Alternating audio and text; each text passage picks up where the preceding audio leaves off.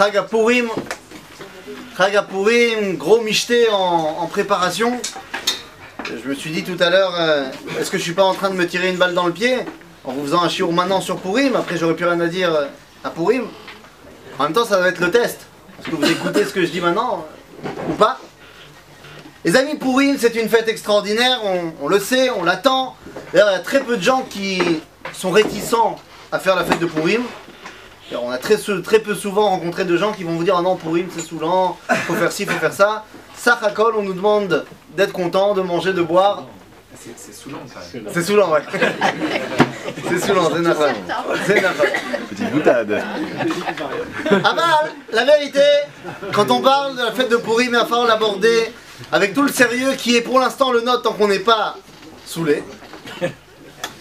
Parce qu'il y a quand même des choses extraordinaires là-dedans qui s'y cachent. Alors le cours, on l'a appelé euh, Mordechai à Yehudi ou Mordechai à Chiloni. Et en fait, ensuite de Me'achdut le Echad. Vous allez voir de quoi on parle. Et sans, sans présentation, sans introduction préalable, je voudrais rentrer directement dans le vif du sujet en disant la chose suivante. À Purim, il y a plein de chansons qui accompagnent euh, les festivités, des chansons connues, des chansons moins connues. On va en aborder plusieurs euh, ce soir, car toutes ces chansons à la base sont soit des, versets, soit des piyutim, mais déjà ancrés dans la tradition, soit des midrashim. Et il faut voir ce qu'ils veulent dire à la base. Par exemple, eh bien, il y a un truc qu'on fait tout le temps, qui n'a rien à voir avec Purim, mais vous allez voir qui est très très très ancré dans Purim quand on prend les sources. À savoir, est-ce que vous avez déjà entendu utiliser ce terme qui dit, quand vous parlez d'un grand sadique, de quelqu'un, vous dites Zecher tzadik livracha. Vous avez déjà, déjà utilisé ce terme D'accord Et quand on rappelle le nom d'un rachat, on utilise des fois le, le terme Shem Reshaim Yirkav.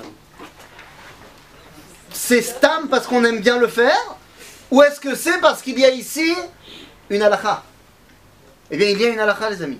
Vous allez dire, mais qu'est-ce qui se passe? Ça va parler de pourri, mais bien regardez.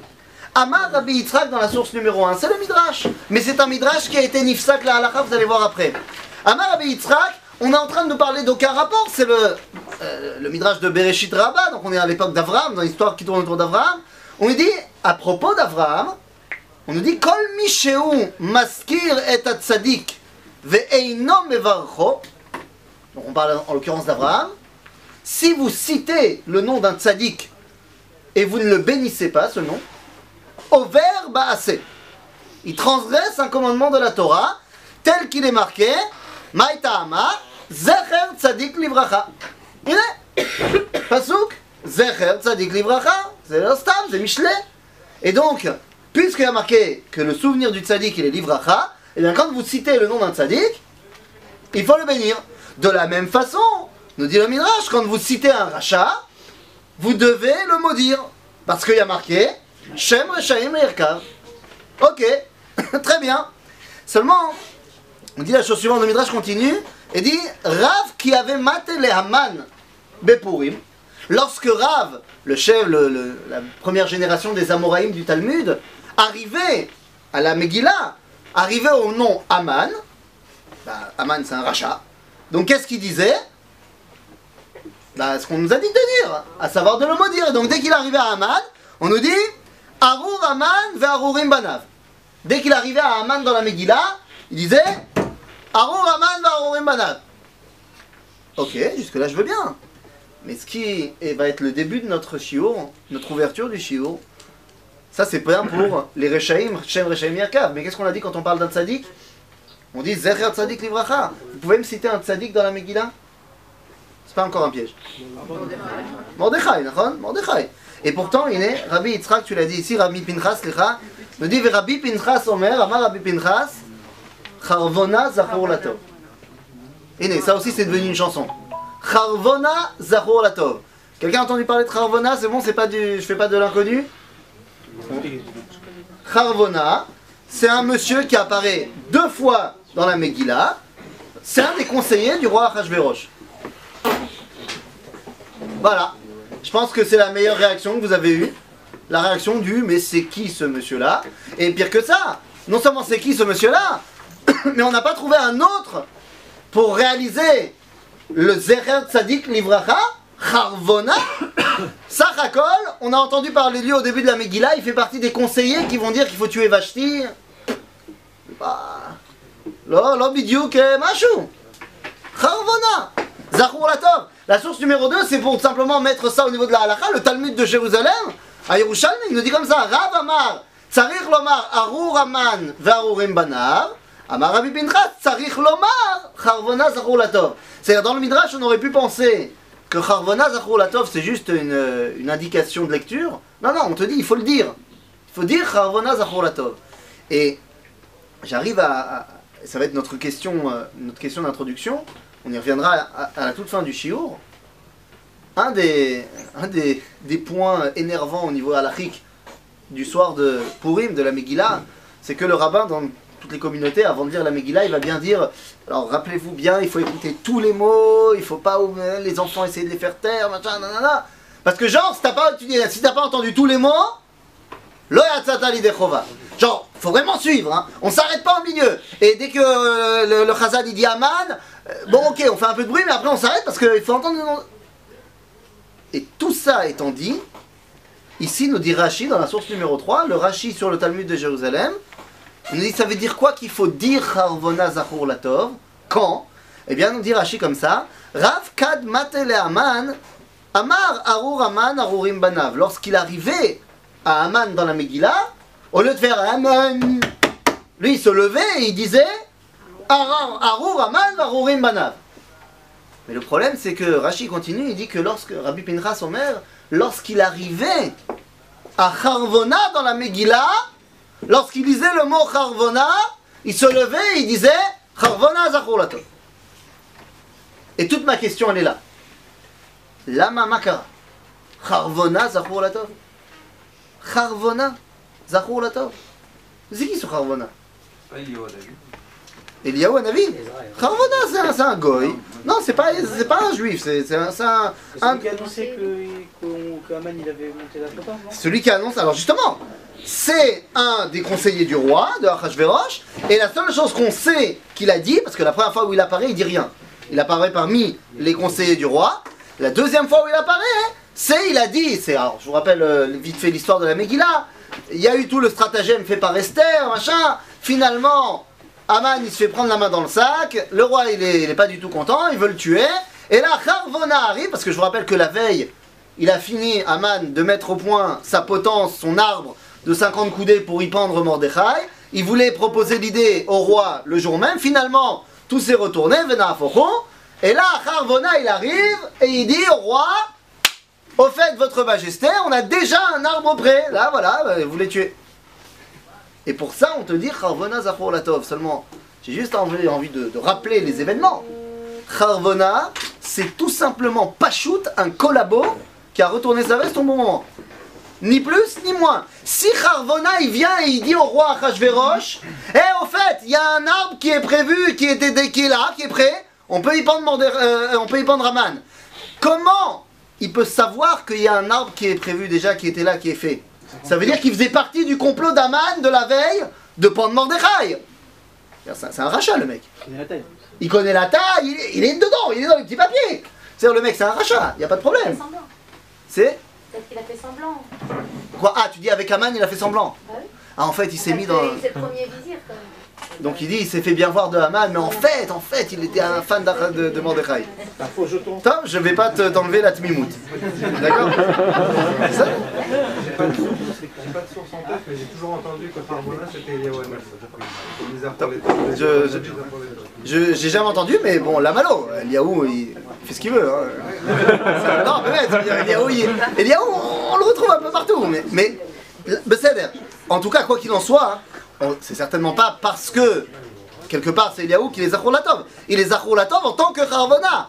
Donc il faut comprendre qu'est-ce qu'il a fait d'extraordinaire. C'est quoi ce Harvona Latov Je rappelle, Harvona, c'est un rachat. Et pourtant, Zecher Tzadik Livracha, c'est Harvona Latov. De quoi on parle?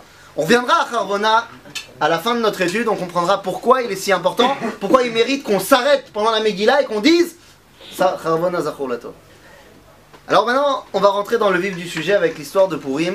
Et la vérité, bon, euh, oui, Je peux juste poser une question. Oui, bien sûr. Il faut vraiment écouter tous les. Enfin, C'est pas vraiment. on nous On a peut voir le film aussi, c'est bien aussi. vraiment écouter tous les mots. Une des mitzvot, une des mitzvot de la journée de Purim, c'est Mikra Megillah. Maintenant, imagine-toi Mikra Megillah. Viens, on, viens, on, on, on se la joue pas en société de consommation.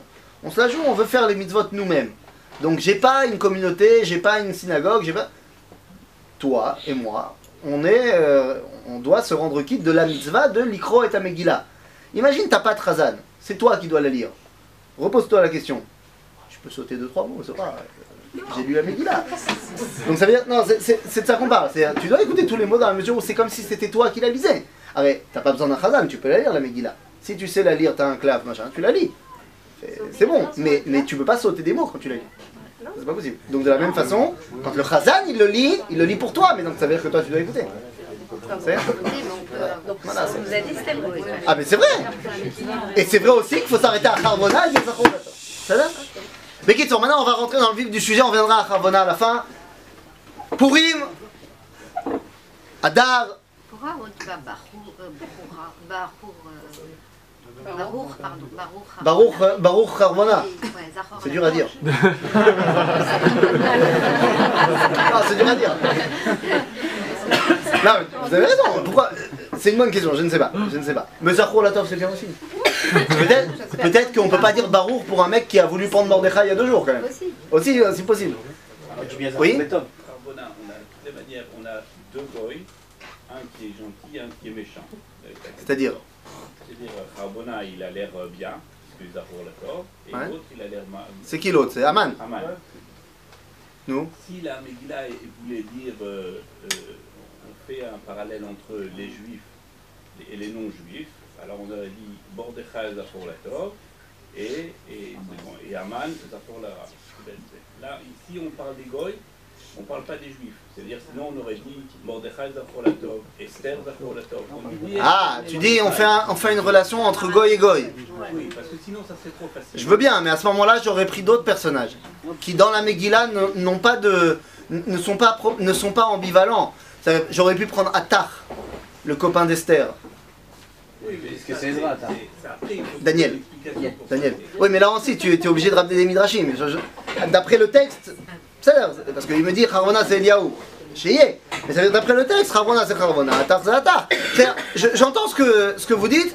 Je dis Yecholiot, Yecholiot. Ça, ça m'explique toujours pas pourquoi ce Harvona il a tellement un, un bon dos, alors que quand on regarde le personnage, Ça, on va chercher. Mais c'est- de toute manière, c'est pour dire qu'on pourrait avoir d'un côté les,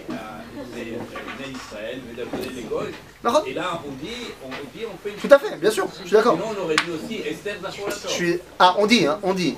Dans la suite du Midrash, on te dit de la même façon, il faut dire eh, Brucha Esther, Ve'arura Zeresh, on dit ça aussi. Avant le j'entends. Quoi qu'il en soit, on va revenir à Chavona. J'aimerais qu'on rentre maintenant dans l'histoire de Purim, dans le vif du sujet. Parce que honnêtement, la fête de Purim, euh, on a dit c'est des chansons. Il y a des chansons qui ont été des textes avant d'être des chansons. Par exemple, une des chansons qu'on chante depuis un mois et demi, c'est Miché Miché. Vous connaissez Miché Miché? Dans toutes les déclinaisons possibles et imaginables. Seulement, avant d'être une chanson Miché Miché, c'était un enseignement du Talmud. Donc venez, on va essayer de comprendre Miché Miché. L'enseignement du Talmud, c'est le suivant. La source numéro 4. Amar Rav Shmuel. C'est un enseignement connu Shem Shemi Shenichnas Av Mema'atim Besimcha Mi Shenichnas Adar Marbim Besimcha. Et là, j'aimerais qu'on fasse très attention. De la même façon que lorsque rentre le mois de Av, calme-toi. Lorsque rentre le mois d'Adar, rajoute-en un peu. Qu'est-ce que ça veut dire? Puisque l'enseignement de la Gemara ici de Ta'anit nous met Adar par, par rapport à Av, c'est-à-dire que tu ne peux pas comprendre l'un sans comprendre l'autre. Alors venez, on va commencer par le premier. Que Shem Shemi Shenichnas Av, même Ma'atim, quand rentre le mois de Av, oh, calme-toi. Maintenant, si on a besoin de me dire quand rentre le mois de Av, calme-toi, ça veut dire que intuitivement, quelle aurait été ma réaction spontanée en Av? Une vie normale. Normale? Oui, bah, Est-ce que, est que quand les gens sont normaux, j'ai besoin de leur dire calme-toi? Non, Non. C'est-à-dire que si on m'avait pas dit Eh oh, oh calme-toi, ça veut dire qu'intuitivement, en Av, j'aurais été extrêmement, extrêmement joyeux. Et donc, la Gemara, elle vient me dire Non, calme-toi. Mais de quoi? Bah, effectivement. le mois de Av, c'est un mois extrêmement joyeux. Il s'est passé un truc extrêmement joyeux en Av. Non, non, non, pas tout Béav. Tout Béav, c'est pour les romantiques. Non, je parle de Tisha B'Av, bien évidemment. Tisha B'Av, il s'est passé quelque chose de magnifique, extraordinaire, joyeux euh, au possible. Même cinq fois. La Mishnah nous dit que cinq choses sont arrivées à nos ancêtres à Tisha. Des choses extraordinaires, n'est-ce pas? Quoi? Qu'est-ce qui s'est passé à Tisha B'Av? Sachakol, la destruction du temple. Nous, ça va pas les gars, ouais. Arrête, la destruction du temple, c'est joyeux ou c'est triste Ah, Vous allez me dire triste.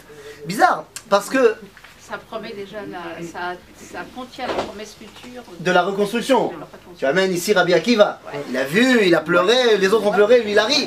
Ça l'air. Aval ça, c'est encore parce que je vois le futur. Moi je parle du présent.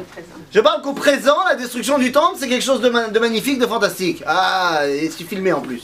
Makara. Non, pas shoot. C'est ce que dit le Midrash dans le Yalkut Shimoni, dans la source numéro 5. Il y a un Teilim, le Teilim 79, qui commence de la manière suivante. Mizmor le Asaf.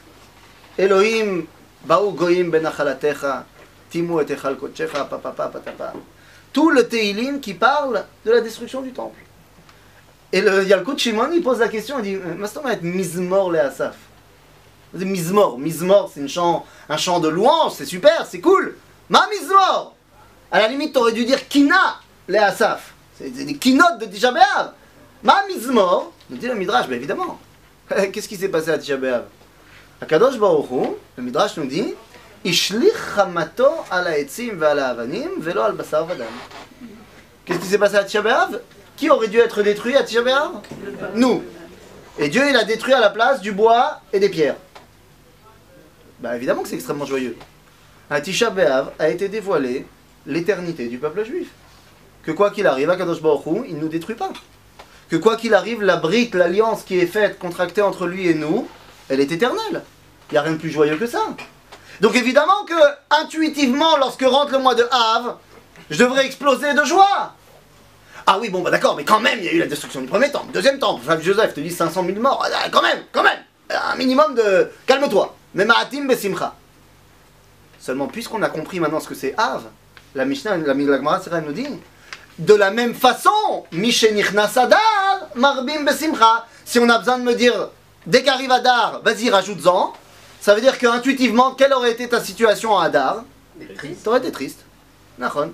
Qui bémet, en Hadar, il s'est passé des événements terriblement tristes. Quand je parle des événements terriblement tristes, je parle évidemment de la fête de Purim. La fête de Purim, c'est une fête triste par excellence. Sommes tous d'accord? Ah, ah, Si, on est tous d'accord. La preuve, qu'est-ce qu'on fait à Purim? On boit. Non, on jeûne avant Purim. À Purim, on boit. Eh. Qu'est-ce qu'il nous a dit le petit prince quand il est arrivé sur la planète du buveur? Il est arrivé sur la planète du buveur, il a vu qu'il boit. Il a dit de, de l'ivrogne. Il a dit pourquoi tu bois? Il dit je bois pour oublier. Il dit tu pour oublier quoi? Que j'ai honte.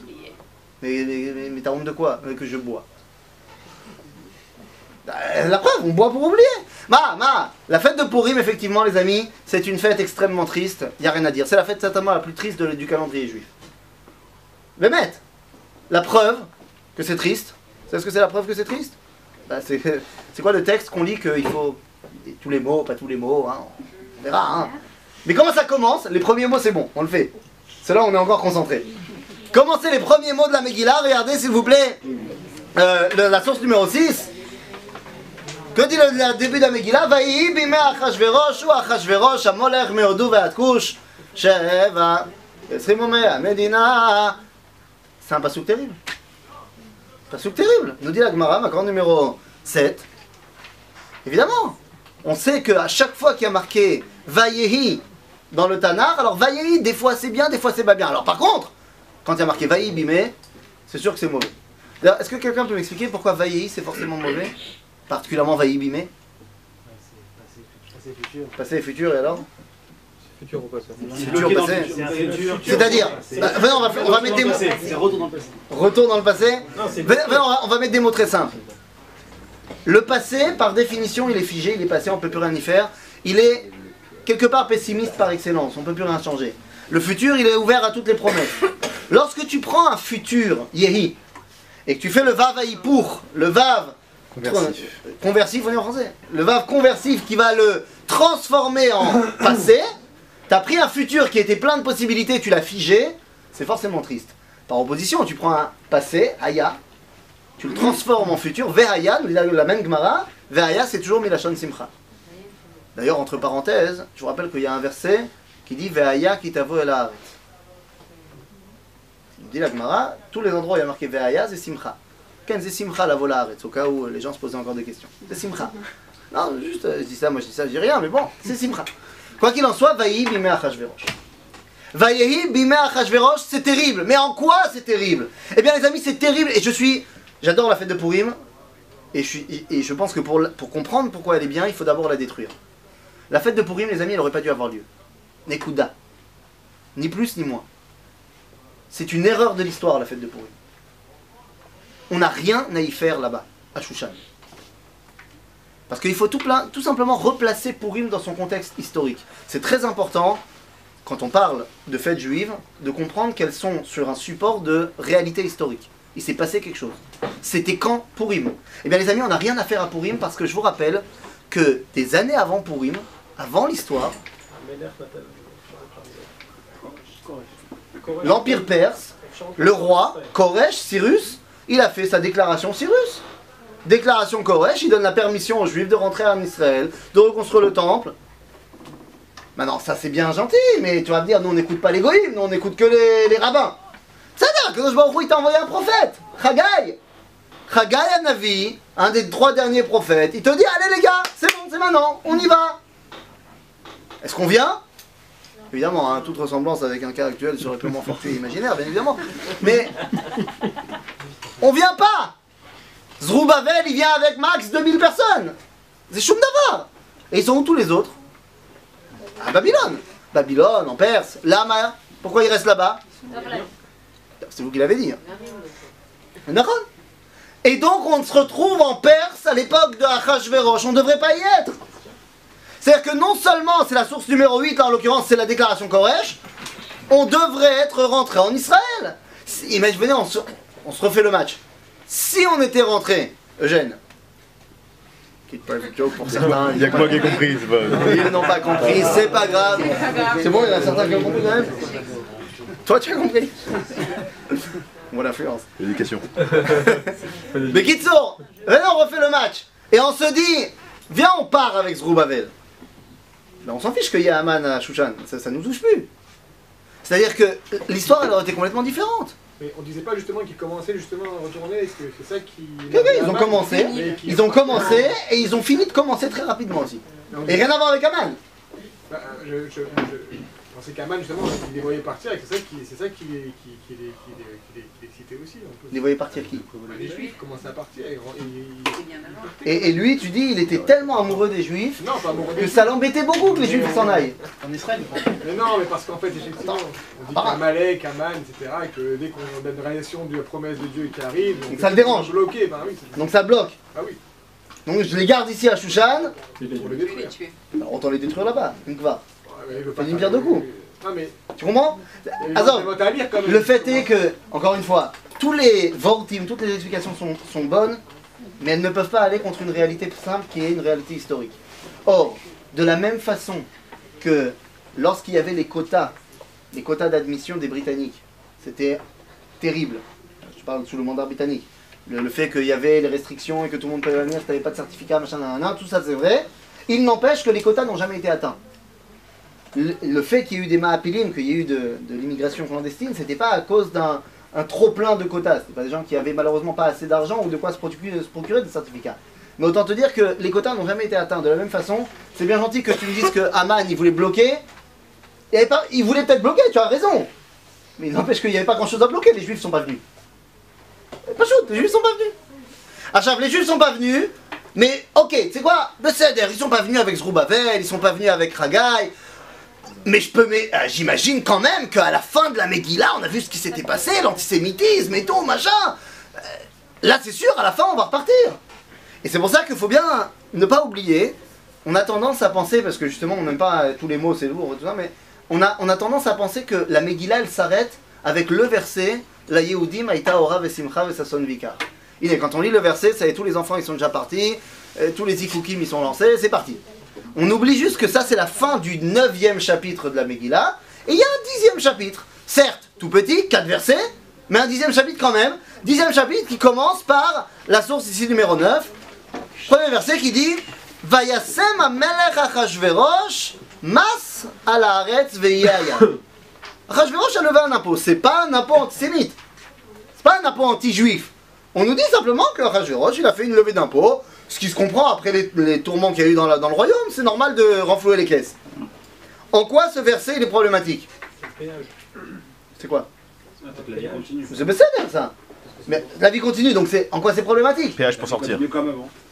C'est-à-dire vas-y, va, va plus loin, t'as raison, mais va, va plus loin. C'est qui le patron à la fin de la Megillah C'est toi, Achashverosh. Bah c'est normal. Euh, Oui, mais bien sûr que c'est normal. Mais c'est ça qui fait mal au cœur. T'aurais pu, parce que toi tu t'es dit, ou Mordechai, Mishneh, la Melech, Achashverosh. ah, ah, ah. Oui, mais euh, Mishneh et la Melech, Achashverosh. C'est-à-dire que il y a une tfila, une bracha qu'on ne fera pas à Purim. C'est le Hallel. On ne dira pas le Hallel à Purim. Vemadoua, que nous dit la Gemara dans ma série de Megillah, je ne l'ai pas mis ici parce qu'il n'y avait plus de place dans, dans la feuille. Mais qu'est-ce qu'elle nous dit la Gemara dans ma série de Megillah? Pourquoi est-ce qu'on ne dit pas le Hallel à Purim? Elle va donner trois explications. Les deux premières m'intéressent ici. La première, c'est pas un miracle qui a lieu en Israël. Ah, tu pourras me dire, ouais, mais euh, Pessah non plus, c'était pas en Israël. La Gemara, elle pose cette question. Elle dit, Nachon, avant le temps qu'on n'est pas rentré avec Yoshua, on pouvait dire le Hallel sur des miracles à l'extérieur, mais depuis qu'on est rentré, Israël. Hanouka, Jean. La deuxième réponse de la Gemara, elle est, elle est fantastique. C'est que c'est quoi la première phrase du Hallel? Alléluia, Alléluia, Avdei Hashem, on est serviteur de Dieu. Or, la Gemara dit la Gemara, mais là, à la fin de la Megillah, t'es toujours le serviteur d'Achashverosh. Donc tu peux pas dire le Hallel, il n'y a pas d'indépendance. T'es en exil, il n'y a pas d'indépendance, ça sort il n'y a, rien à- y a rien à faire. Mais, mais Adaïn, pourquoi ne pas fêter un événement euh, Oh. joyeux? Bien fait. Parce que quand même, quand même, viens on résume, on résume la fête de Purim de manière très, euh, très pictorale. D'accord? On va résumer la fête de Purim, je vais reprendre le même dessin, alors j'ai pas de tableau, mais Laura Cherkin nous avait fait un très très beau tableau avec ses, ses capacités de dessinateur extraordinaires, hors du commun. Il nous avait fait un dessin extraordinaire. C'était un monsieur qui marche dans la rue. Fait de deux traits. Un monsieur qui marche dans la rue. Un monsieur qui marche dans la rue, il est content. Il marche dans la rue, il est content, il sifflote, il est, il est heureux, il a, il a Givat Shmuel, il kiffe. Et pouf, à un moment donné, pouf, il tombe dans un trou. Aïe, aïe, aïe, aïe, aïe, il est tombé dans le trou. Ça fait très très mal, il a essayé de sortir, il n'arrive pas à trop profond le trou. Oh, il va voy, il est dans le trou. À un moment donné, dans le trou, sans crier gare, arrive un serpent. Un serpent venimeux, très dangereux, qui fait. Et là, il est très perturbé, il a peur, il crie, il appelle Dieu, il dit Shalom, fais quelque chose Et là, Dieu lui envoie un grand miracle. Il lui ouvre les yeux, il voit que juste à côté de lui, il y a une grosse pierre. Il prend la grosse pierre, il la balance sur le serpent, le serpent explose en mille morceaux. Ah, il est toujours dans le trou. Et c'est pourri. C'est pourri. On était dans la, dans la- on était content, pouf Galout, Nebuchadnezzar, Nabucodonosor, destruction du premier temple, on est parti en exil. C'est le trou. C'est pas cool. En milieu de l'exil, arrive le serpent Haman qui veut faire la Shoah. C'est vraiment pas cool. On a réussi à se débarrasser de Haman. Yofi, on est toujours en exil. Mais c'est bidiouk ça la fête de Purim. La fête de Purim, c'est l'exil. Et donc, il n'y a rien de, à fêter en vrai à Purim. Et donc, Michel Sadar, t'aurais dû être super triste parce que c'est la fête, c'est rentre le mois où on te parle de l'exil, de l'exil, de l'exil, du moment où les juifs ils sont pas rentrés. C'est un procès d'intention qu'on fait aux juifs quand on lit la Megillah. C'est terrible, C'est pas très si triste que ça. C'est terrible. Bah apparemment non. Ah si, c'est terrible. Mais, quand même, t'as été sauvé de Haman. Il y a quand même eu un Vena Aforou. Finalement, quand même, il y a eu un truc que Dieu il a fait pour toi.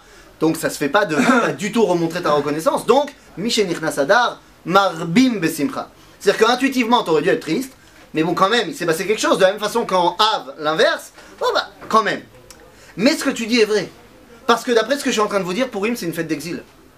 Une fête d'exil à 100%. Donc on aurait pu avoir un Hava Amina, on aurait pu penser que dès qu'on revient en Israël, c'est où Nigmar Purim. D'ailleurs, il y a plein de communautés dans le monde qui avaient leur Purim. Purim Alger, Purim Constantine, Purim Francfort. Il y avait plein de communautés qui ont eu des pogroms, des décrets anti la communauté juive de ces, villes-là, qui ont été sauvés, qui ont, été, euh, qui ont réussi à s'en sortir, et qui ont décrit, et qui ont décrété Slicha, des Purim. Mais c'est des Purim qui n'existent plus aujourd'hui. Parce qu'évidemment, après, après la Géoula qu'on est en train de vivre, tu vas continuer à fêter le fait que, que Godefroy de Bouillon, il a voulu... C'est pas Retsini. Pourquoi ce pourri-là Alors, pourquoi ce Purim là On le fait toujours. C'est-à-dire, il dit, ok, si Purim c'est une fête d'exil, et c'est une fête d'exil, alors peut-être que quand on arrive en Israël, ça y est, quand on revient en Géoula, c'est fini. Oui. Attends, alors ça, ça va encore plus loin. Mais d'abord, avant, avant Mashiach, peut-être que il est dès le 14 mai 1948, faut arrêter Purim. Et à cette question vient répondre la Megillah elle-même. Un des derniers versets de la Megillah, regardez ici dans la source numéro 10, dans le chapitre tête, donc 9e chapitre, un des derniers versets de la Megillah, on dit la chose suivante Vayamim aele, donc on parle de Purim, Niskarim venaasim, bechol dor vador, faut les faire dans toutes les générations, Mishpacha ou Mishpacha, Medina ou Ve'ir Ve'ir, donc tout le monde. Et ce qui m'intéresse, c'est ces, ces mots-là maintenant. Et ces journées de Purim. Ça veut dire quoi? Ne seront jamais annulés d'entre les juifs. Mais de quels juifs? On a dit Bechol Dorvador. Donc Bechol Dorvador, ça comprend les juifs d'avant et les juifs d'après. Bechol Dorvador. Alors en quoi, à quoi sert la fin du verset qui dit Vezirram lo yasuf mizaram Et leur souvenir de ces journées de Purim ne s'annulera pas non plus de leurs descendants. En bas. C'est qui les descendants des juifs? C'est les juifs. Donc si on me dit que ces journées de Purim resteront toujours chez les juifs, bah, c'est pas la peine de me dire que leurs descendants aussi y feront. Parce que Barou. À cette question vient répondre le natif de Vologine. Pardon? C'est peut-être on parle des descendants qui sont rentrés en Israël. On n'est pas des juifs Si. On est des juifs, donc ça comprend aussi les juifs. Et bien justement, c'est à cette question-là que vient répondre le natif de Vologine d'une manière extraordinaire ici, dans la source numéro 11. Dans le Emek Davar, alors le Emek Davar c'est quoi? C'est son commentaire sur la Torah au natif de Vologine. Je vous rappelle juste que le natif de Vologine c'est le Rosh Yeshiva de Vologine. Donc c'est quelqu'un qui connaît un tout petit peu la Torah. Euh, entre parenthèses, juste pour l'info euh, historique, le Emek Davar c'est un commentaire de la Torah. Il n'a pas fait un Emek Davar sur les Chagim. Alors comment ça se fait qu'il va nous faire un- une explication sur Purim? Befoux. Bepour. C'est Bepourim. C'est par hasard. C'est-à-dire que comment on faisait l'impression à l'époque Il allait chez l'imprimeur, c'est pas aujourd'hui, tu pas un ordinateur. Allait chez l'imprimeur, il y avait des feuilles, des, feuilles d'imprimante. Et lorsqu'il amène son commentaire de Sefer Shmot, l'imprimeur il lui dit il reste un peu de place sur la dernière feuille. Raval. Une fois que j'imprime, j'imprime, il n'y a plus rien à faire. Il reste de la place, je peux mettre encore des caractères dedans. Tu veux pas m'écrire un petit truc? Et donc il va écrire un petit truc sur Purim, mais c'est ce qu'on va avoir maintenant. Le petit ridouche en plus, c'est parce qu'il restait de la place. Donc c'est extraordinaire. Et regardez ce qu'il écrit. Un truc de fou. Vime apurim aele, ma corde numéro 11. Vime apurim aele lo yavru mitoch yehudim. Vezicham le yasuf mizaram. Là, il a ramené le verset. Yesh leavin. Faut comprendre. Mi hem ha-yehudim ou mi. C'est qui les juifs et c'est qui leurs descendants? Ve'alo zera yehudim hem. A priori, la descendance des juifs, c'est des juifs. La sot yeme apurim aele... בזמן הגלות, שאנו מכונים בשם יהודים. אבל בימי המשיח, שאז ההשגחה עלינו בגלוי, ונקראים בני ישראל או זרע ישראל. Je dis le natif de Vologine quelque chose d'extraordinaire. Vous savez qui c'est les juifs Les juifs, c'est l'exil. Quand on revient en Israël, la Géoula, on ne s'appelle plus les juifs. On se réappelle les Béné Israël. Et donc c'est ce que dit la Megillah. Ça c'est clair. Tout le temps de la galoute, tu dois faire Purim parce que c'est vraiment une fête de galoute, donc très bien. Mais sache que même Zihram, même Zaram, même leurs descendants qui ne sont plus des juifs, on n'est plus des juifs. On est des Israélim. Eh bien, même eux, ils devront faire Purim. En ça, euh, je- je viens dire euh, mon incompréhension totale. Enfin, non, je sais très bien pourquoi ils le disent, mais ce serait peut-être temps d'expliquer euh, un petit peu les choses. Quand, j'imagine que vous êtes tous en contact aussi avec ce qui se passe en France et, les infos et tout ça. Et très très souvent, il y a, faut pas faire d'amalgame. Attention, faut pas faire d'amalgame. Le conflit israélo-palestinien, conflit israélo-arabe, attention, c'est pas la communauté juive, c'est pas, on n'est pas. Mais l'amalgame, il est fait et c'est normal qu'il soit fait. Ils se rendent pas compte que c'est normal qu'il soit fait. Simplement parce que on n'est plus des juifs. Ce qu'il disait Manitou. Mais, venez. Non, mais je, Nous, je on ne fais que répéter. Les enfants euh, Et n'arrive israéliens, mes petits-enfants sont hébreux. quoi. Évidemment. C'est-à-dire que. Non, je dirais- même mieux que ça. C'est-à-dire qu'on était des Hébreux, Mais la finalité, c'est de devenir Israël. C'est-à-dire qu'on est passé du stade de Ivry, qui était Abraham, au stade de Israël, Yaakov qui devient Israël. C'est-à-dire que pendant tout le temps de l'exil, on était Yaakov, ou entre parenthèses, Yehudim. Yehudim, je vous rappelle que c'est simplement la tribu de Yehuda. C'est une toute petite partie du peuple juif, du peuple d'Israël. On est redevenu Israël. Et donc l'amalgame qui est fait dans, tous les médias du monde, il est tout à fait normal. Ils savent, ils savent juste pas pourquoi ils font cet amalgame. Mais il est tout à fait normal. D'ailleurs, c'est pas une frontière géographique. C'est pas que nous qui habitons en Israël, on s'appelle Israël et que les juifs de France, ils s'appellent juifs. Non, eux aussi, ils sont redevenus Israël, qu'ils le veuillent ou pas. Et c'est ce que dit la native. Haine, ces journées de pourrim, ils resteront tout le temps. Et donc, je repose maintenant la question. Lama.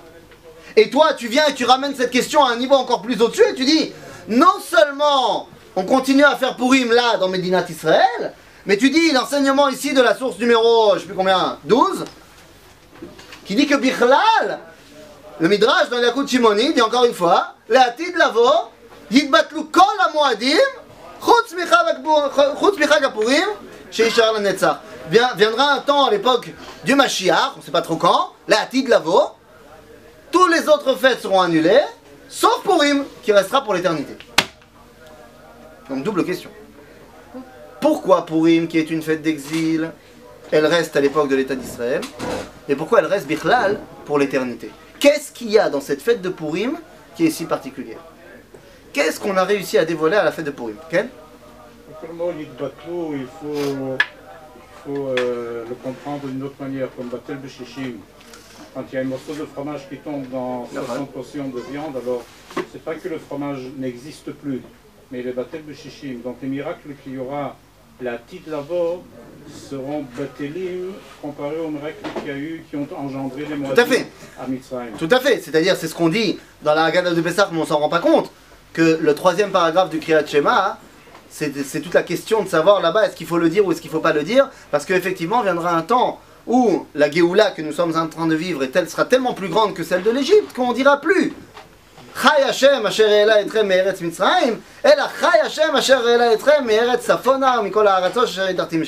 Donc évidemment, ça veut dire, comme, comme, comme vous dites, Bétélim dans le sens, ils sont plus au niveau par rapport aux autres. Est-ce qu'on va les faire ou pas les faire? Est-ce qu'on, est-ce que concrètement on va faire euh, une, une fiesta pour le soir de Pessah? Peut-être. Mais que ce soit dans le sens où on les fait plus du tout, ou dans le sens où ils sont plus au niveau, la question reste posée quand même pour Pourim. Pourquoi Pourim reste à ce moment-là? Reste dans toute sa splendeur. Qu'est-ce qu'elle a de si particulier? Qu'est-ce qu'a cette fête de Pourim qui lui permet de rester même quand on n'est plus en exil, alors que c'est une fête d'exil, et même pour l'éternité? Alors justement, semble-t-il, à Pourim, il se cache un secret euh, très important, il va falloir essayer de comprendre ce que c'est. Les amis, quand on regarde l'histoire de la Megillah, j'espère que, que je ne vais pas euh, faire des chidushim euh, de fou. La, la Megillah, c'est un texte qui est connu euh, par cœur chez tout le monde, donc, je vais m'appuyer sur votre connaissance.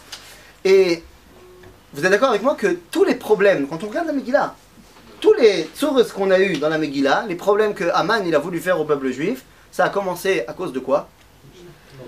À cause du Michté, tu dis Non, Michté, tout va bien. la vérité, tu sais quoi Tu as- Je voulais pas parler de ça, mais mais il y a, il y a- il y a quelques jours, il y a quelques jours, j'ai été dans un endroit. J'ai été face à, à une personne qui a parlé de Purim et euh, c'est un truc que j'avais entendu et réentendu et réentendu quand j'étais plus jeune dans, dans, dans certains milieux d'enseignement de la Torah où ils ont dit euh, que dans le Michté, hein, vous vous rendez compte, le Michté, c'était un Michté terrible, il y avait de la pritzout, il y avait, il y avait certainement des danseuses, il y avait... Ah, ah, ah, aval, aval. Regardez comment les juifs, ils n'ont pas abandonné leur, leur émouna, ils n'ont pas abandonné leur identité, parce que Kirtson ish va ish, il y a marqué dans la Megillah, ça veut dire qu'ils avaient des manottes glattes, et ils avaient des, des, des, des repas fermés, et que c'est Mordechai qui servir le vin, parce qu'il voulait pas que ce soit du vin d'un goy. Et la, la- la première réaction que j'ai eue, c'est Mais, mais c'est pire Si tu me dis que c'était des mecs qui étaient complètement assimilés, Mile, ok Mais là, t'es en train de me dire c'est des mecs qui sont super religieux, ils ont leur plat fermé, glatt kosher, avant ils vont à la Seouda d'Achalveron, ça, ça dérange personne Et la vérité, ça c'était ma première réaction anti. Et quand j'ai re-réfléchi, je me suis dit, mais c'est moi qui suis bête. Parce que la vérité, si on regarde la Megillah, on aurait tous été à Michté. Parce que c'est quoi le Michté de Achashverosh au début de la Megillah? C'est à la troisième année de son règne. Aman, il n'existe pas encore, il n'est pas encore là, on ne sait pas de quoi on parle. c'est un moment où il n'y a pas encore officiellement, du moins, ne me balancez pas des midrashim maintenant, mais officiellement, al à Megillah, il n'y a pas encore d'antisémitisme. On est dans la capitale de, de, la superpuissance du monde, et t'es invité à un repas à la Maison Blanche. Un repas cachère, on t'a fait des trucs cachères pour toi. Et toi, tu es représentant de la communauté juive, tu vas pas y aller à la Maison Blanche. Bien sûr que tu vas y aller. Alors que peut-être que le mec qui est assis à la Maison Blanche, c'est un rachat méroucha. Et il n'empêche que tu vas y aller quand même. Bien sûr que tu vas y aller. Quoi euh, François Hollande, il n'est pas invité toutes les 5 minutes au repas du CRIF. Bon, il n'a pas été mais bon, c'est c'est un autre problème. Mais je veux dire, barour qu'on y aurait été, on y aurait tous été. Donc, on peut pas imaginer à ce moment-là, ouais, faut pas y aller, antisémitisme. Un. Hein? C'est quoi? J'ai dit c'est pas un rachat ou l'entraîne idiot. Non, j'ai pas dit que c'était un rachat. J'ai dit que si on était invité, nous, en l'occurrence, à Hachverosh, c'était un rachat. Je veux dire, c'est l'homme chané, rachat ou pas rachat. T'es invité par le maître de la superpuissance qui te donne un régime pas mal, t'y vas. Bien sûr que t'y vas. Donc la question de savoir pourquoi ils ont été au Michtel, c'est pas vraiment une question. Parce qu'on y aurait tous été. Mais la, la question qui se pose, c'est pas le Michté qui a déclenché tous les problèmes. Parce que je t'ai dit encore à ce moment-là, Aman, on sait même pas qui c'est. Tous les problèmes de la Megillah, ce qui a amené à finalement euh, l'idée de la Shoah, tout ça, c'est il s'est passé un événement. Il se prosterne. C'est parce que Mordechai ne veut pas se prosterner devant Aman. C'est quand Aman il a été élevé au stade de vice-roi, machin, le roi il a dit tout le monde se prosterne devant Aman, et Mordechai ne se prosterne pas devant Aman. Shavrabotai, tous les problèmes ça a été à cause de ça. Et mon seul problème, mon seul problème c'est que je ne sais pas, je ne sais pas d'après la Megillah, pourquoi il ne s'est pas prosterné, d'autant plus comme vous dites, qu'il n'y a absolument aucun problème à ce qu'il se prosterne. Il n'y a aucun problème ilchatique, c'est même, même sans rentrer dans le Dina Malchutadina. T'as raison, mais Dina Malchutadina, c'est si ça transgresse pas un interdit. Donc il faut savoir, savoir, il n'y a pas d'interdit, de, aucun interdit de se prosterner devant un homme qui est hot kavod, comme signe de respect. Aucun interdit. Tout celui qui a fait du judo, il le sait. Non, mais même, ça dépend après des conventions, que ce soit un salut comme ça ou que ce soit un salut à terre, c'est l'homme chané. Si c'est un salut pour montrer un marque de respect, il n'y a absolument aucun interdit pratique. D'ailleurs, je vous rappelle que tous les problèmes ont été résolus finalement parce qu'il y a une femme qui s'est prosternée devant un homme. Esther devant Achashverosh. C'est ça qui a réglé tous les problèmes. Donc, pourquoi euh, Mordechai ne se prosterne pas devant Haman Avant que vous leviez les bras, parce que vous avez certainement des avis, je voudrais vous dire que tous les avis que vous allez donner, ils ont un point commun qui est leur problème, leur point faible. Ils ne sont pas marqués dans la Megillah. C'est-à-dire, on va en donner des avis. Mais n'oubliez pas que tous les avis que vous avez entendus et que vous allez me donner, ils ne sont pas marqués dans la Megillah. Et la question, elle est pourquoi la Megillah ne m'a pas dit? Je veux dire, la Megillah, c'est quand même un texte très long, il y a beaucoup de mots, mais des fois, on n'a pas envie de dire tous les mots. Ça va, la caméra, elle tourne pas, c'est pour ça. Aval, Aval, pourquoi la Megillah ne m'a pas donné un verset, un petit verset pour me dire Mordechai, il s'est pas prosterné? Non tu veux, tu, si tu veux vérifier que je dis pas de bêtises, tu peux Peut-être pas de la de savoir pourquoi il s'est pas prosterné. Ah, Oui, mais dans la mesure où c'est ça qui a déclenché tous les problèmes, ça, j'aurais été quand même. D'autant plus qu'on a dit que pratiquement, il aurait dû se prosterner. Pourquoi il veut pas se prosterner Il y a Rabanan, tu nous mets tous en danger. là, là, là, pourquoi? Alors, les amis, hein, Il veut créer l'étincelle. Il veut créer l'étincelle. Donc il se dit, je veux créer la Shoah et puis maximum. euh, Je veux, je veux, voilà, je veux mettre un coup de fouet, que ça se passe et que, voilà, que le retour euh, en Israël se fasse. C'est ça qu'il va créer. c'est dur, hein, ça veut dire quoi? Il veut Il dévoie, quoi. Des voix. Donc là, tu l'as déjà mis, Navi. Ouais. C'est pas mal. Montre-moi dans la Megillah où c'est marqué. Mais ça a l'air. Donc, les amis, Peut-être que les problèmes auraient lieu sans euh, que. Peut-être. C'est un problème Ça n'a rien ancien. changé. Mais oui, mais on peut pas refaire le match. Mais c'est un problème ancien, ça. Non, c'est-à-dire, peut-être, peut-être. Le fait est que dans la Megillah, je sais qu'il se prosterne pas. Je sais que c'est ça qui va emmener tous les problèmes. Pourquoi il se prosterne pas? C'est un problème ancien. C'est-à-dire? Si entre, entre Shaoul et, et, Ouais, et c'est Agag. Euh, vous, êtes, vous, vous êtes des tzadikim médionymes, euh, c'est fantastique ce que vous me dites. Voilà, je sais que Mordechai vient de Mishevet euh, Binyamin, et donc Shevet Binyamin c'est Shaoul, et Shaoul il a pas tué Agag, et donc Agag c'est le père de Amalek, le roi d'Amalek, c'est Aman. Donc, donc il y avait une rivalité. Fait. Qu'on C'est vachement marqué dans la Megillah ce que tu es en train de me dire. D'autant plus que tu es en train de me dire que parce qu'il y a marqué Ishemini, tu l'as fait Mishevet Binyamin. Je te rappelle que le même verset il commence par Ish Yehudi. D'ailleurs, la Gemara elle pose la question. Un des avis qui est cité, c'est qu'il est oui Mishevet Yehuda et pas Mishevet Binyamin. Un autre avis, il dit qu'il est Mishevet Binyamin. Un qui dit de son père, de sa mère. Un qui dit celui-là il en voulait pas et celui-là il en voulait pas. C'est pas aussi évident que Mordechai c'est le descendant de Shaoul. Donc j'ai dit, encore, tu viens de nous donner une très belle explication, mais encore une fois, elle n'est pas marquée dans la Megillah. Et donc, oui Il est- le- le 20.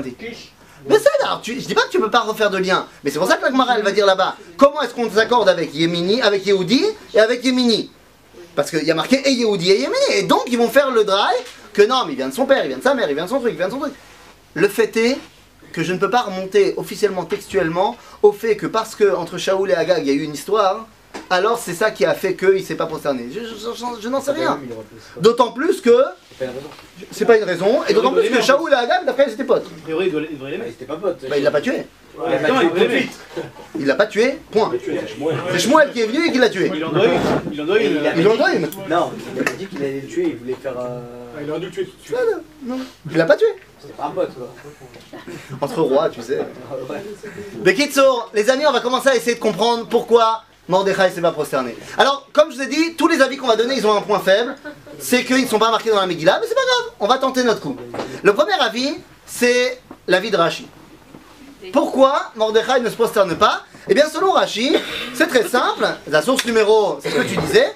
La source numéro 13, Rashi nous dit Aman asa atzmo. C'est-à-dire qu'il se prenait lui-même pour un dieu. Aval. Léat, léat. Parce que j'ai envie de comprendre un petit peu qui est Mordechai, qui est le protagoniste, de, le, héros de mon histoire.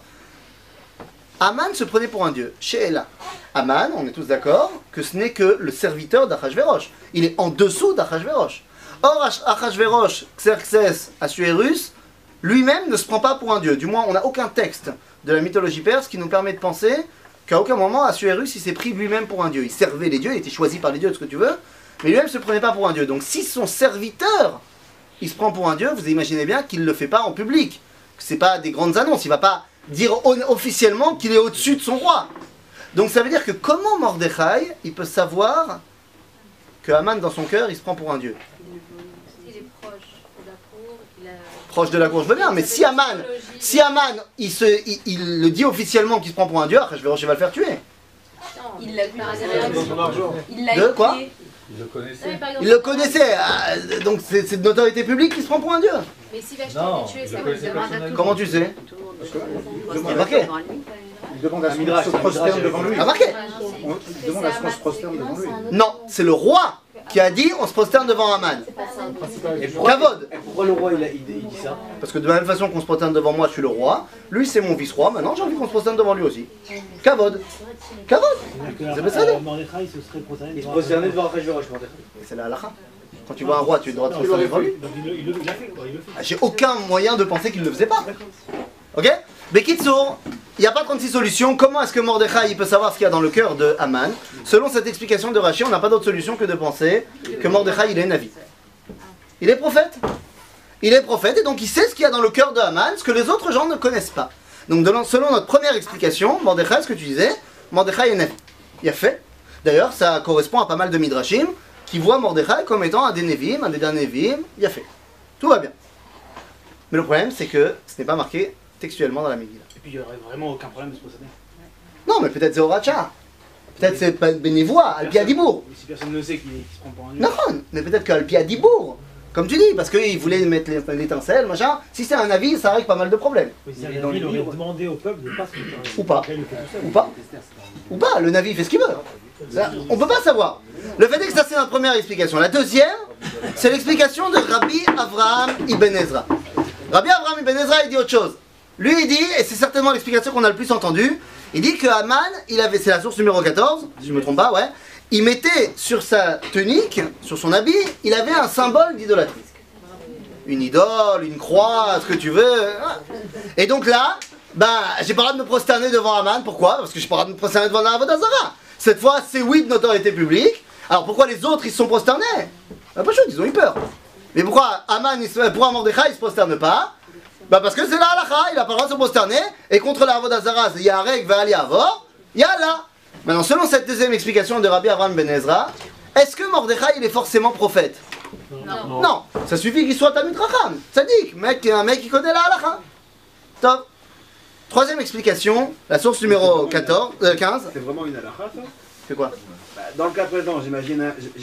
J'imagine qu'il y a une, une obligation de se prosterner contre le, euh, devant, le président, devant le président des États-Unis. Maintenant, le gars, il a, il a une, une chaîne croix avec une croix. Je me prosterne pas devant la croix, je me prosterne devant le.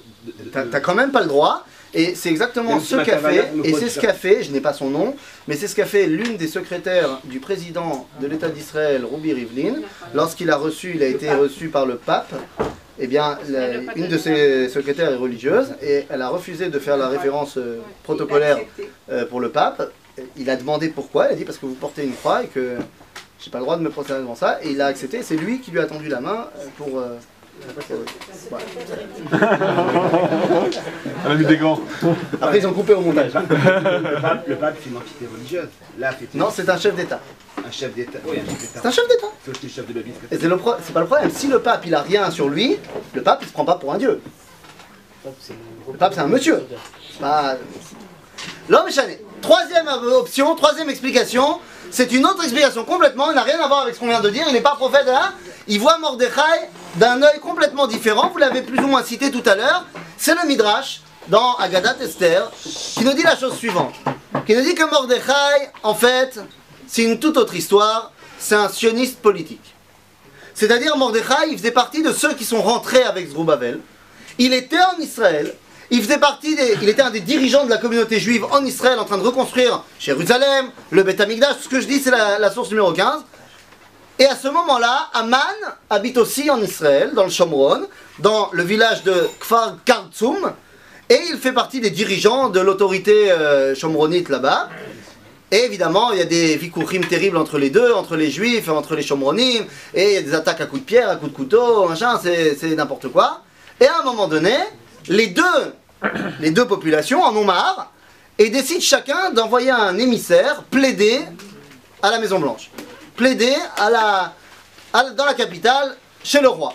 Les Juifs décident d'envoyer Mordechai, qui est un des représentants des, des plus grands porte-drapeaux de la cause sioniste euh, politique.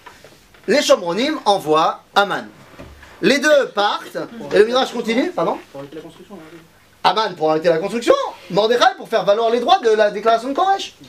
Et en chemin, le Midrash nous raconte que Aman, il a mangé toutes ses réserves de nourriture, que Aman, lui, il a bien fait le calcul, et que donc il lui demande de moi à manger. Il dit non, je dis je veux bien, mais tu te vends à moi comme esclave.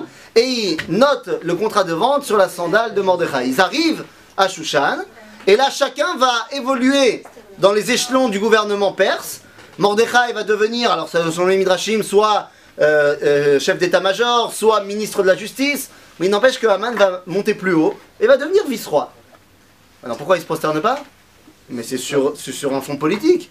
Je me prosternerai pas devant un mec qui a. Non C'est- on est, en, on est en guerre depuis qu'on est né Quel rapport? Et en plus, c'est mon esclave Et c'est pour ça que Mordechai, il n'est pas inquiété par le décret d'Aman. Dans la Megillah, on ne dit pas qu'il veut tuer Mordechai. Il veut l'Ivgoa Be'am Mordechai. Il sait très bien qu'il ne peut pas porter atteinte à Mordechai lui-même, parce qu'il a le coup de la sandale. Il a le coup de la sandale. Et la sentence Et là, la, la potence, ça sera plus tard, ça sera sous accord du roi. Dans ce cas-là, Mordechai, depuis le départ, il n'a pas euh, fait valoir, il dit c'est mon esclave, on arrête tout. C'est une très bonne question. Voilà, je- j'en sais rien. Non, mais bête Peut-être qu'ils avaient passé un pacte, qu'ils n'ont pas le droit de le, le- le dire en public, j'en- j'en sais rien. Mais il n'empêche qu'ils ne se prosternent pas pour dire, mais moi et toi, on est en guerre depuis la nuit des temps sur une, raison beaucoup plus profonde, à savoir, qui est le propriétaire de la terre d'Israël C'est pour ça qu'on est venu ici. Et donc, selon cette troisième explication, est-ce que Mordechai est forcément prophète Non. Est-ce qu'il est forcément rabbin, Talmud Pas non plus. Par contre, c'est un représentant sioniste politique évident. La quatrième explication quand il a refusé de se prosterner, il lui a montré la sandale. La sandale, à lui. À, À, lui, à, à Haman, Nachon. Genre, tu te rappelles? Tu te rappelles, Nachon. La quatrième explication, c'est un truc. Alors là, ne me demandez pas d'où celui qui a écrit ça, il l'a sorti. Je peux pas vous dire. Il s'agit de Rabbi Eliezer Ashkenazi, Baal Maase Hashem. Rabbi Eliezer Ashkenazi, c'est le- la chavruta de Maharam al-Sheikh, Rabbi Moshe al-Sheikh, al-Sheikh Akadosh, contemporain de Rabbi Yosef Karo, du Harizal. Kitsour, parmi les grands de Tzfat. Il écrit un livre qui s'appelle Maase Hashem, et dans ce livre, il dit la chose suivante. Il dit Mor- Mordechai ne s'est pas prosterné parce qu'il avait une loi à l'époque d'Artuerus, à l'époque d'Achashverosh. Ce qui est très intéressant, c'est qu'il dit Et cette loi est aussi en vigueur, c'est la source numéro 16, elle est aussi en vigueur aujourd'hui sous les Ishmaélim, sous les Turcs, les Ottomans. Que lorsqu'on demande à une population de se prosterner, devant quelqu'un comme euh, voilà, le roi, hein, cet ordre n'inclut pas les juifs. On ne demande pas aux juifs de se prosterner, c'était la loi sous Achashverosh, et elle est encore en vigueur sous les Turcs. Pourquoi on ne demande pas aux juifs de se prosterner? C'est un honneur, cavote qu'on leur fait, parce que c'est le premier peuple qui est sorti de l'esclavage. D'où il l'a sorti, je ne peux pas vous dire. Maintenant, c'est ce qu'il écrit, il dit que lui, c'est ce qu'il vivait à son époque à Tzfat. Maintenant, selon cette explication, il continue et il dit que Mordechai, c'était le chef de la communauté juive de Shushan. En tant que tel, il voulait faire valoir les droits de la communauté. Pourquoi les autres se sont prosternés Ils avaient peur. Mais dans cette explication-là, Mordechai, c'est le président du consistoire. D'accord Président du CRIF, ce que vous voulez. Le, le Sanhedrin. C'est On a entendu aussi que, Que-.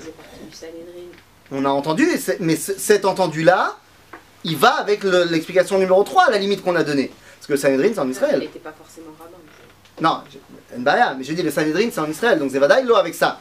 Le Sanhedrin, ça, veut, dire qu'il faisait partie du Sanhedrin, mais une fois qu'il est parti, il est parti, il fait plus partie du Sanhedrin. Ça Donc d'après cette quatrième explication, il est ni prophète, ni forcément rabbin, ni forcément sioniste, certainement pas d'ailleurs. Il est dirigeant communautaire en exil. Top C'est déjà une sacrée descente, depuis prophète jusqu'à dirigeant communautaire, top Après, il y a une cinquième explication. Cette cinquième explication, elle est, elle est pas politiquement correcte, je vous le dis. Mais c'est la seule qui a des sources dans la Megillah. Elle nous est mentionnée ici par Rabbi Mordechai Yosef Leiner, mais Ishbitzer, en l'autre terme, Baal Me'ashiloach, un des grands maîtres de la Chassidoute, le Rav de Rabbi Tzadok à Cohen de Lublin. Il écrit un truc, bon, il est toujours euh, anticonformiste. hein. Par exemple, dans l'histoire de, Zimri et Pinchas, il dit que c'est Zimri qui avait raison. En l'occurrence, bon, je ne vais pas développer maintenant, mais quand on arrivera à cet endroit-là. Ah, Kitsour, il est très anticonformiste et il dit la chose suivante. Oh, Il dit que Mordechai, euh, c'est un juif assimilé complètement. C'est un chiloni, les gars. Et d'où il sort ça D'où il sort ça Bah, C'est très simple. Venez, on s'arrête deux secondes sur les noms des héros. Ça s'appelle Mordechai et Esther. Venez, on traduit Mordechai et Esther en version 2016. Mordechai et Esther, c'est Christian et Marie-Madeleine. Bah bon. Alors Mordechai nous dit la Gemara, c'est Mardour. Mordor. Après, on veut essayer de te faire passer la pilule en disant c'est mort, d'erreur. Aval, Azov, un mec qui habite en Perse, qui s'appelle Mordechai, c'est Davar Rishon, premièrement, c'est Mardour. Mardour, c'est le dieu principal de la mythologie babylonienne et perse. Esther, c'est encore pire, elle a un nom juif. Mais personne l'appelle comme ça. I-Esther. Et Esther, c'est Ishtar, la déesse de l'amour et de la sexualité et de la volupté chez les Babyloniens, les Perses. Autant te dire que la c'était pas non plus. euh, hein, dans les temples de Ishtar, c'était pas. Et c'est comme ça qu'on appelle les protagonistes. Je veux dire, certes, c'est pas eux qui ont choisi leur nom, c'est les parents. Mais ils venaient pas de Nebrak. Peut-être de Givat je sais pas, tu vois, mais ils venaient pas de Nebrak. Mais, mais attendez, il y a pire. Je comprends pas. Après, ils viennent chercher, bon, finalement, Vashti, elle. Hein, hein, il veut une nouvelle, il veut une nouvelle reine, tout va bien. Et il demande d'amener toutes les jeunes filles du royaume. Donc on va chercher Esther. Et là, Mordechai, il dit quoi? Surtout, tu dis pas que t'es juive. Ah, tu dis pas. C'est la honte. Ça, on, va, on va se faire mal voir. Mais attention, ne pensez pas qu'il y a de l'antisémitisme. On ne sait pas encore qu'il y a de l'antisémitisme. Il n'y a pas encore Aman. C'est juste que, non, euh, écoute, on a, tellement bossé pour se faire intégrer. euh, Mais attends, je comprends pas. Quand ils sont venus la chercher à la maison, il n'y a pas une mezouza à l'entrée? Il n'y avait pas une photo de Baba Salé dans la. je, comprends pas, il n'y avait pas quelque chose Il n'y avait rien. Attends, il y a pire, il y a pire. Je comprends pas. Chas v'shalom ben Porat Yosef, pas, pas pour vous, pas pour vous. Hein, c'est un exemple, évidemment. Mais imaginez, vous avez une fille, une sœur, machin, qui s'est fait euh, capturer par un goy et qui maintenant habite avec lui, et ça y est. Et toi, t'entends d'un coup que dans la rue qu'il y a deux personnes qui font un complot pour tuer le goy. Qu'est-ce que tu fais? Tu fais tes healing pour que ça marche. Et toi, et comme ça ta fille elle revient. Mais toi, t'entends que Bigtan et Teresh ils veulent tuer le roi. Qu'est-ce que tu fais? Tu vas sauver le roi. Non, mais c'est la c'est pas pareil. Ah ouais, c'est la malchoute, va dire ça à ta fille, ouais, c'est la malchoute. ouais. C'est la malchoute. Asma Il a une vision, il a une vision. Ah, non, donc, donc tu dis, donc, il y avait, donc tu dis, tu dis, euh, tu fais que conforter ce que je dis. Donc non, parce que moi j'aime mon roi, je suis à 100% dans la malchoute, je suis un mamlarti. Je respecte, voilà, je respecte la ribonoute du pays. Attends, j'ai pas dit si que, j'ai pas dit que c'est moi qui allais faire le complot. Mais écoute, s'il y a des gens qui... À ça, Esther, elle a pas été capturée. Là, tu tournes les choses. Ah, alors t'es quoi Elle a pas été. Bah, c'est Mathilde Lacar. Elle, mais. elle Ça veut dire quoi Ça veut dire qu'il y a monsieur, madame des, des, des gardes de, de, de, de Hachvéros Elle est devenue reine, elle est devenue Attends, pour l'instant, elle n'est pas encore devenue reine. Pour l'instant, elle est dans le harem. Et je veux pas t'expliquer, je te fais pas un dessin, on est filmé quand même.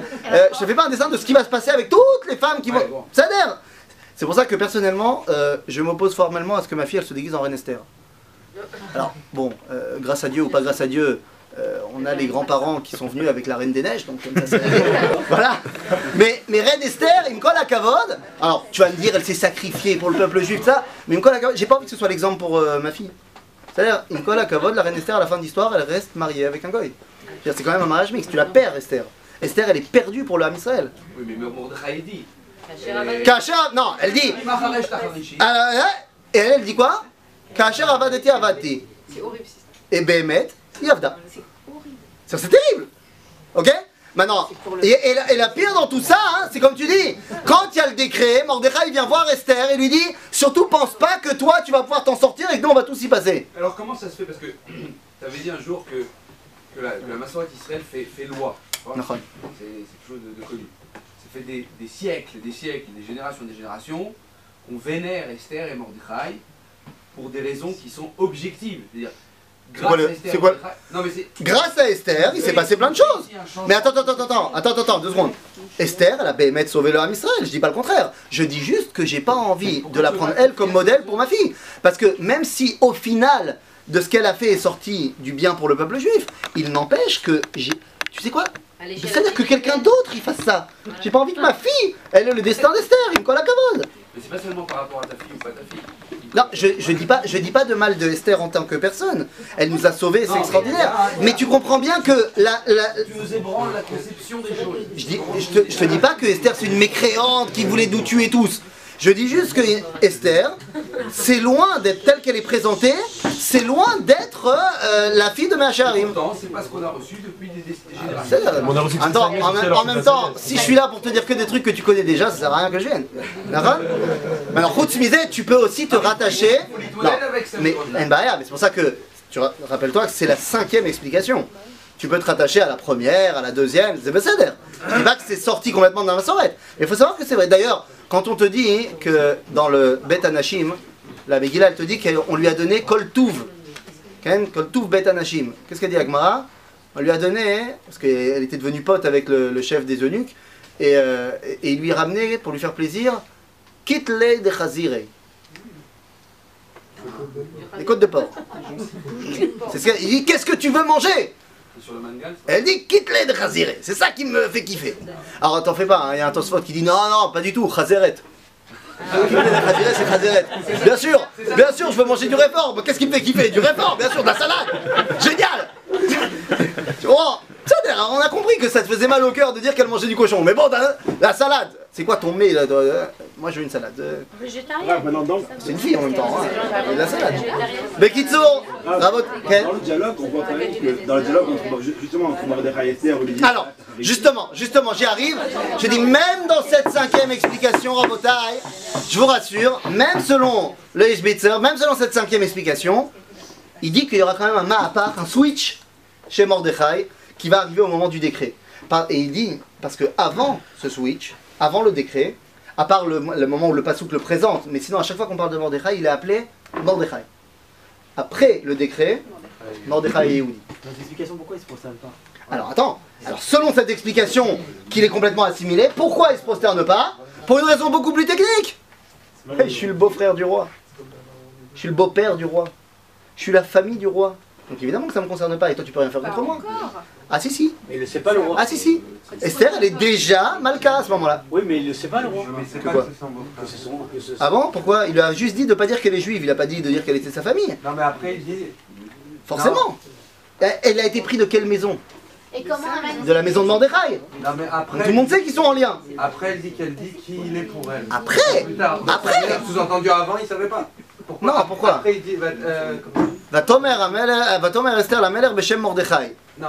Non, la Non, fin, ma- Ah, ben c'est Mais il le dit bien. Maoula, c'est-à-dire, en quoi vous êtes tellement reliés? C'est quoi ton truc? Quoi? Parce que lui, tout d'un coup, il s'est fait passer pour le responsable des Juifs. Je savais pas que vous étiez tellement impliqués dans la communauté. Bah si, on est quand même impliqués finalement. C'est-à-dire que, maintenant, il n'y a pas de problème. Le fait que tu pas envie de- d'adhérer à cette cinquième euh, explication, c'est Zebeseder. Et Lama Il n'empêche que je reviens à ma première question. Pourquoi la Megillah ne nous a pas dit lequel des cinq, laquelle des cinq options, elle est la vraie? Il suffisait de nous dire un tout petit verset pour nous dire laquelle des cinq était la bonne. Et si vous voulez ce que, j'en pense, la raison pour laquelle la Megillah ne nous l'a pas dit, c'est parce que chas Shalom qu'on sache quelle a été la vérité historique. Parce que si chas Shalom on avait su qui était Mordechai Behemet, peux vous assurer que jusqu'à aujourd'hui on aurait des pérouchim qui disent bah, évidemment qu'il y a eu Aman et presque la Shoah à cause de ceux qui n'étaient pas comme Mordechai. Et c'est bidiouk ça le secret de Purim qui fait qu'elle va rester tout le temps.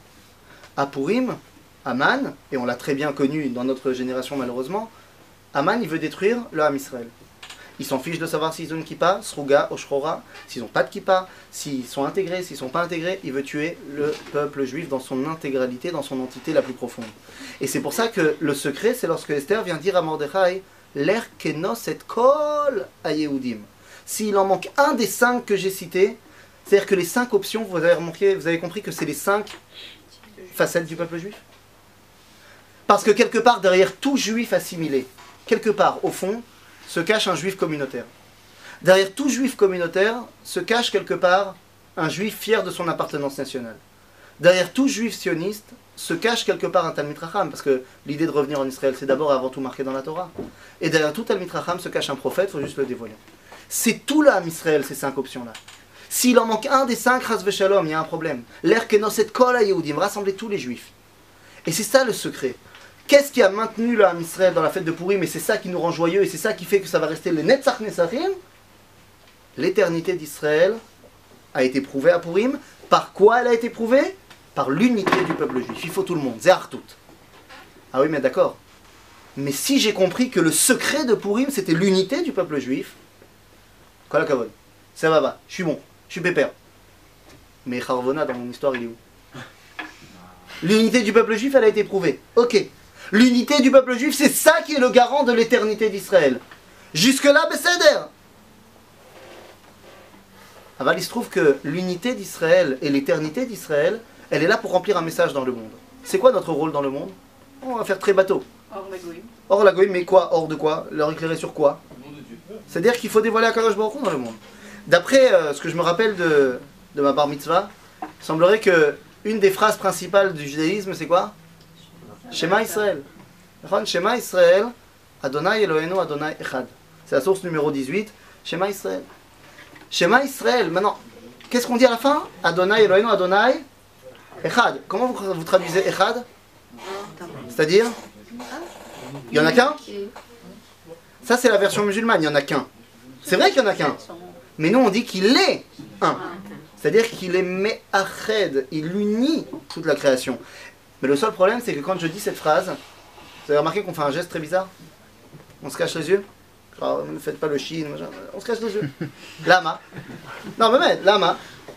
Pourquoi on se cache les yeux? Et ne me dites pas parce qu'il faut se concentrer. Pour écouter. Parce- pourquoi? Schéma Israël. Pourquoi? Ouais, ah, Schéma Israël, et quand tu dis dans la paracha dans la Torah, t'as le bal coré qui fait comme ça? Voilà, tu annules la vue. Et lama. pour, euh, Pourquoi? Pour écouter. Ah, j'ai compris pour écouter, mais honnêtement, t'as pas besoin de fermer les yeux pour écouter.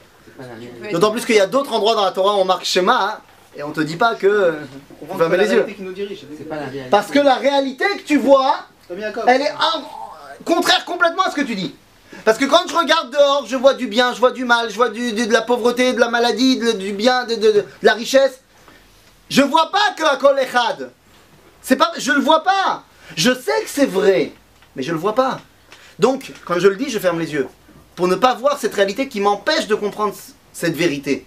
Maintenant, Shema Israël, c'est la base de Purim. Echad. Hachem Echad. Vous savez ce que ça veut dire Hachem Echad?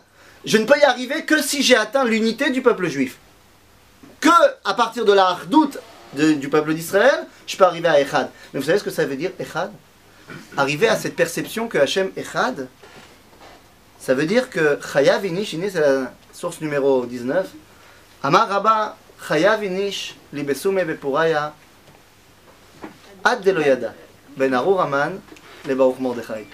Il faut boire jusqu'à ne plus savoir faire la différence entre Arur Aman et Baruch Mordechai. Venez, on ne rentre pas dans le débat purement euh, litaï et ilchatique de Ad, ve Ad Bichlal, ve Lo Ad Bichlal. Est-ce qu'il faut vraiment être bourré Est-ce qu'il faut aller dormir? Azov, Baruch qu'il faut être bourré. Ah, bien sûr que tu n'as pas le droit de transgresser de la halakha.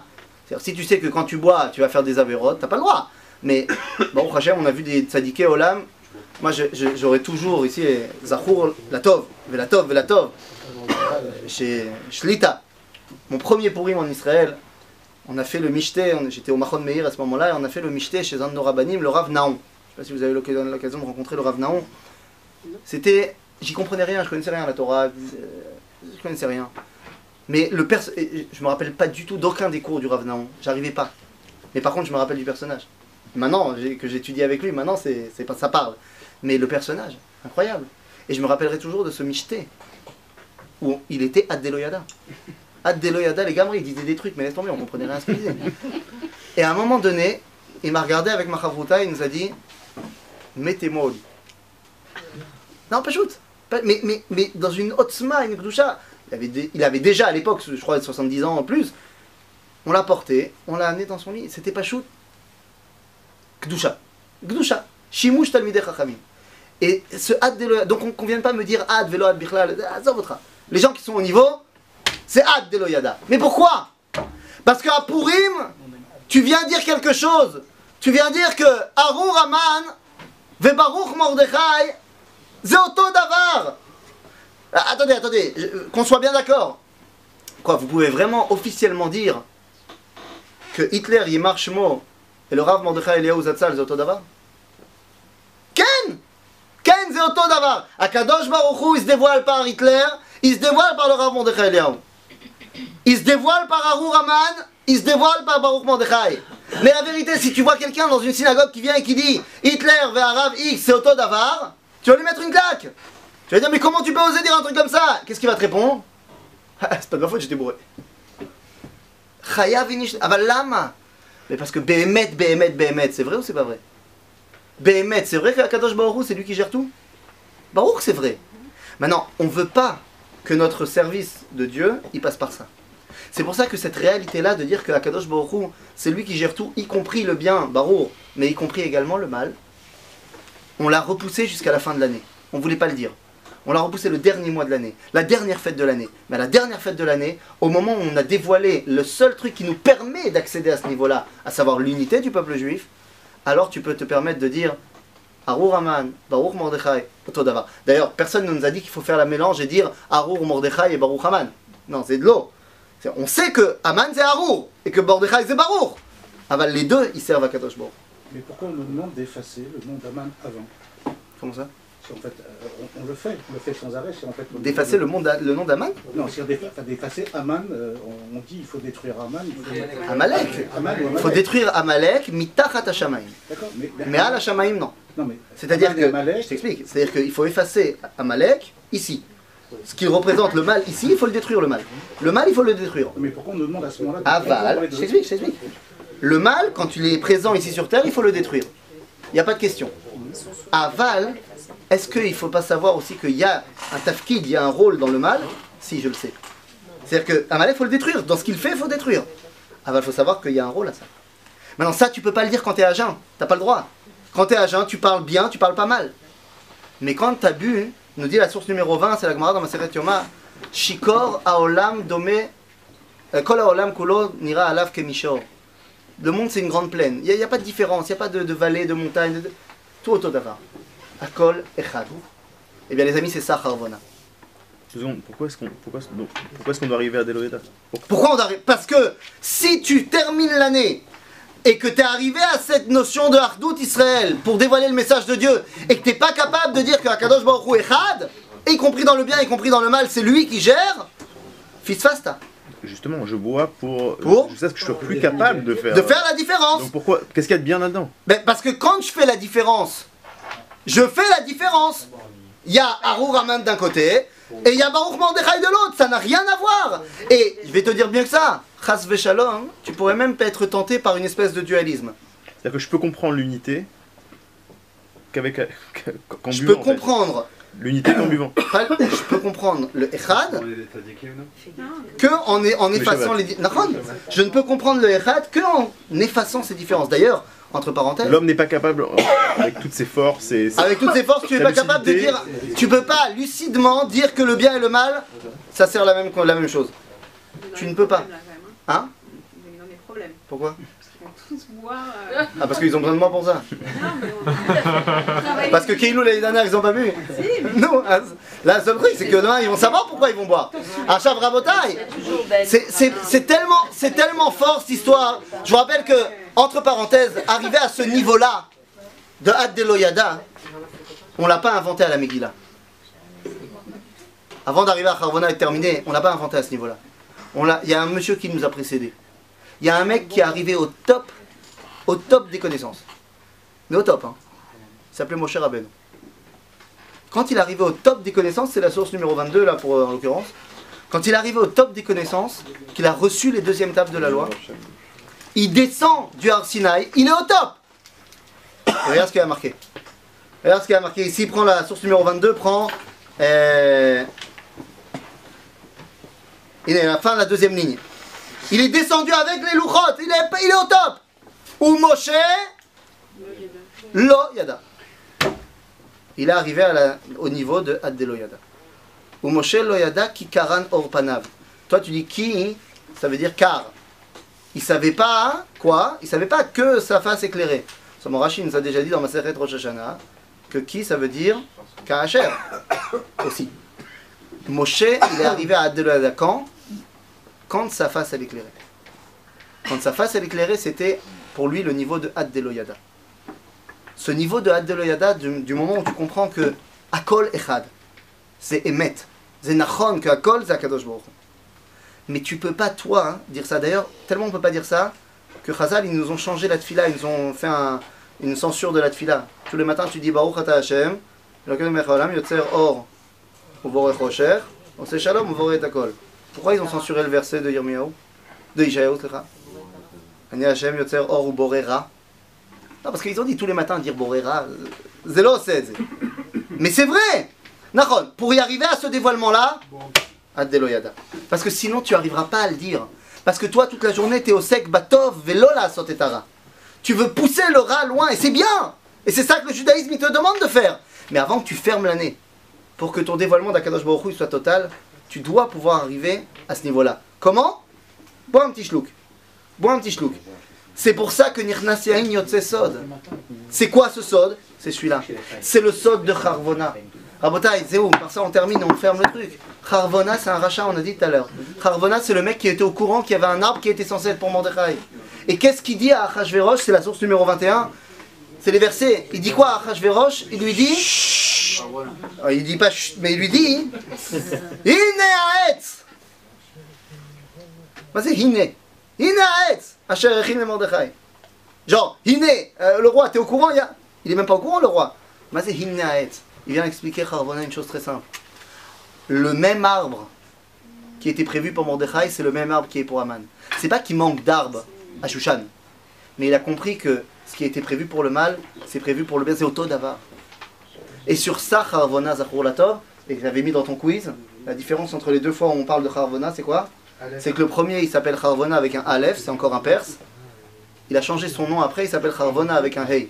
Il a hébréifié son nom. Peut-être parce qu'il a compris le Sod que vient lui apprendre le clan d'Israël. Aleph au départ. Ah, Au départ, c'est un Aleph. C'est un nom perse. À la fin, ça s'appelle Harvona avec un Hey à la fin. Comme dans la Torette, non Quoi Carbone, c'est pas un des. מה, החל בנה?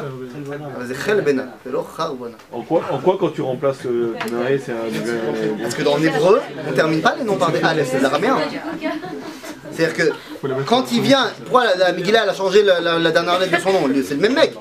Et là, peut-être parce qu'au début, il est encore dans sa conception araméenne, perse de la chose, et qu'après, il a pris une conception hébraïque, parce qu'en en, en araméen, en perse, en Babylone, on ne termine pas les noms par, par hey, c'est une conception hébraïque.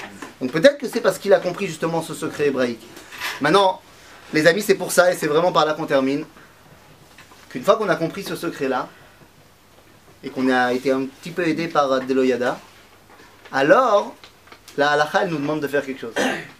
C'est une halakha que, bon pour vous les, les Givach viens, vois, vous, le- vous, ça vous dérange pas, vous c'est normal. Mais un peu de Gavat Yechida, je viens de Jérusalem. Pour tous ceux qui viennent de Jérusalem, c'est une halakha qui, est très dure.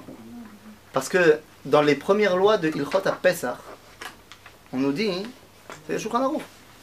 Shloshim, je vous ai amené ici la, la Gemara, mais ça a été repris dans le que Shloshim Yon Lifnei à Beilchot à Pesach. 30 jours avant Pesach, il faut commencer à étudier les halachot de Pesach. Ça m'emmène quoi la cavote C'est quand 30 jours avant Pesach C'est pour Rim. Ah, pas pour vous, mais pour nous, c'est pour Rim. Quoi Quand je suis à Deloyada, tu me demandes de commencer à étudier Pesach Évidemment. Évidemment, parce que vous, vous, vous avez cuvé déjà. Donc qu'est-ce que vous allez faire? Vous allez commencer à prendre Ilchot Rametsu Matzah, vous allez commencer à prendre les halachot. Aval, nous, on est bourrés. Donc nous, on parle de quoi? On parle du Icar de Pessah, pas Arbakosot. Non Il y a un Icar à Pessah. Il y a un truc dans la Haggadah que si tu l'as pas dit, lo yatsa lidei chovato. C'est quoi? C'est la source numéro 24 Michelo Amar Varim Elo ba Pesach lo yatsa lidei chovato. Pesach, ou Maror. Alors Pesach pour l'instant on l'a pas. Mais Matzah ou Maror. Matzah ça représente quoi? La liberté.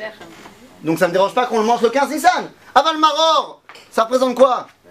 L'amertume, donc ce qui était avant. Alors pourquoi on mange pas le Maror la veille à Bédikat Rametz Non, le sod, c'est quoi Deloyada C'est de comprendre que la matzah et le Maror, tu le manges ensemble.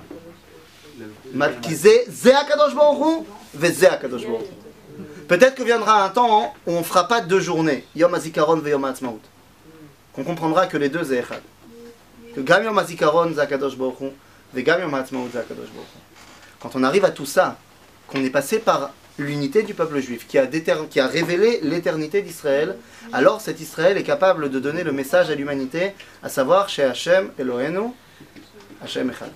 Chez Lanu, Chag sûr.